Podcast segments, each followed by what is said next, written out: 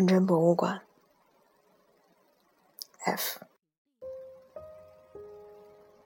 第二天，一九七五年五月三日下午两点半，傅松来了麦哈迈特公寓楼，有生以来第一次用走到最后的方式和我做了爱。那天我并没有带着和他见面的幻想去那里。多年以后，当我把自己经历的一切写成故事时，我也想过，前面的那句话不可能是对的。但那天我真的没想到，傅松会来。我想到的是，傅松前一天说的那些话。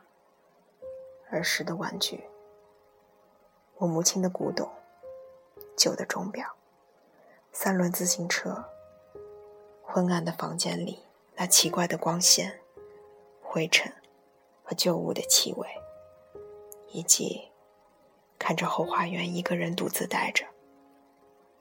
一定是他们把我再次吸引过去的。另外，我还想去回味一下前一天我们的见面，洗掉傅松用过的茶杯，收拾我母亲的东西，并忘记我的羞耻。收拾东西时，我找到了父亲在后屋拍的一张照片。照片上可以看见床、窗户。和后花园。看着照片，我发现这个房间多年来一直没变。我记得听见敲门声时，我想那一定是我母亲。扶松说：“我来拿雨伞。”他站在门口，没有要进来的意思。你进来啊，我说。他犹豫了一下，也许是因为觉得站在门口不礼貌，他走了进来。我关上了门。他带着这条让他的腰显得更加纤细的白色皮带，穿着这条非常适合她的深粉色白纽扣的连衣裙。十几岁时，我有一个弱点。那就是在我觉得漂亮和神秘的女孩面前，只有在自己真诚的情况下，才能感觉安宁。我以为三十岁的自己已经摆脱了这种真诚和单纯，但我错了。我马上说：“你的伞在这里。”我探身到镜柜的后面，从里面拿出了伞。我甚至没问自己之前。为什么不把它从那里拿出来？怎么会掉进这里的？其实不是他自己掉进去的。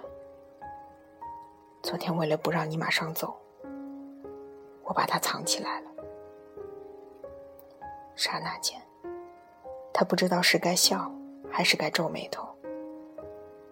我拉着他的手，用煮茶的借口。把他拽进了厨房。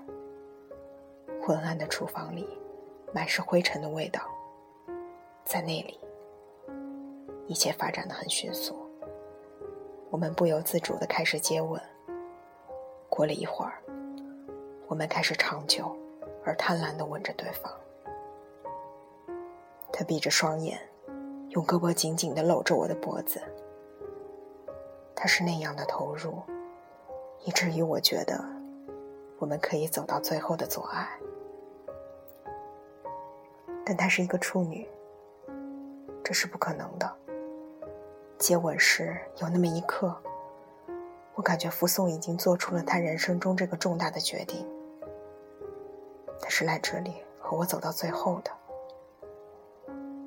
但是这样的事情只可能在外国电影里发生，在这里，一个女孩这么做。会让我觉得奇怪，也许她本来就不是处女。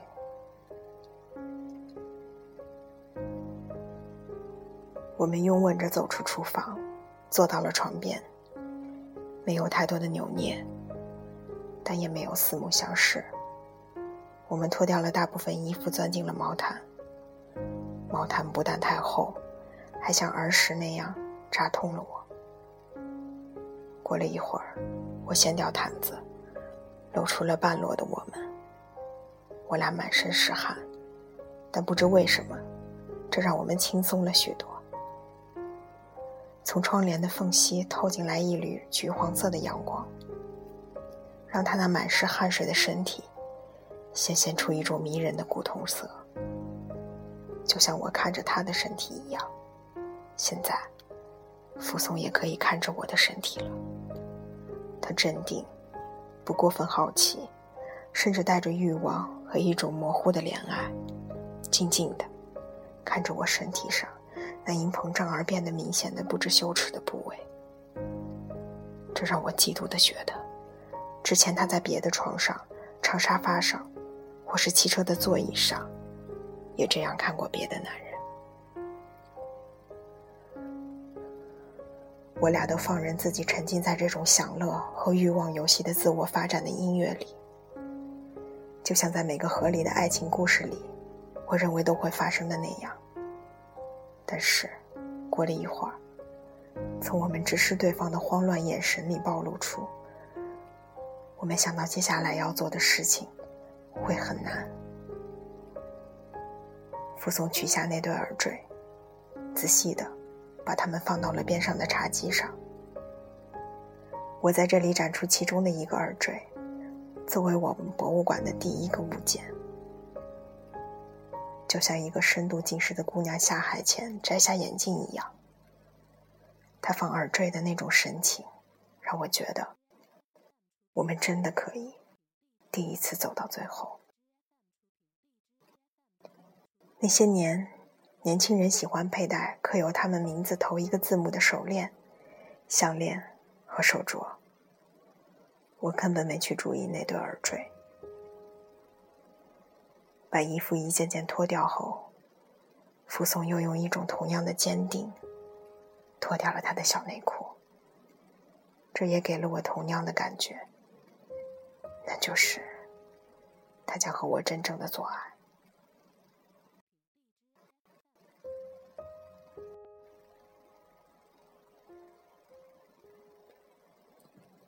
我亲吻了他带着杏仁味的肩膀，用舌头舔了他那天鹅绒般丝滑、汗津津的脖子。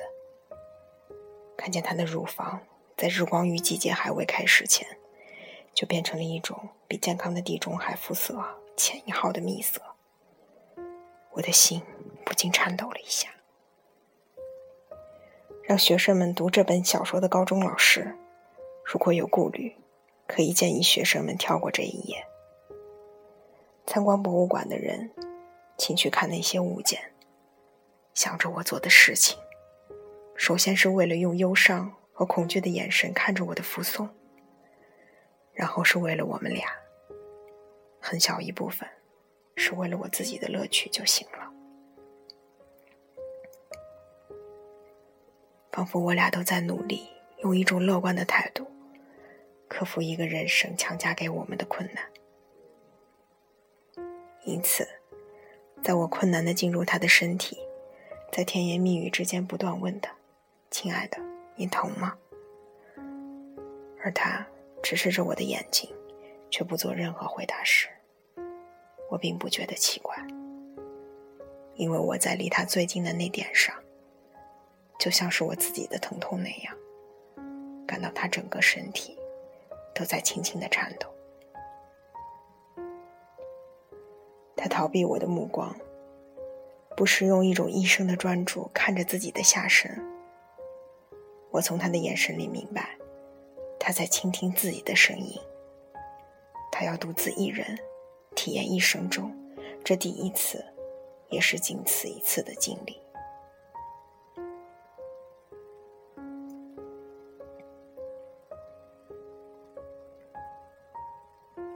十天后。当他闭着眼睛搂着我时，我问他，脑子里出现了什么画面？他说：“我看见了一大片向日葵。”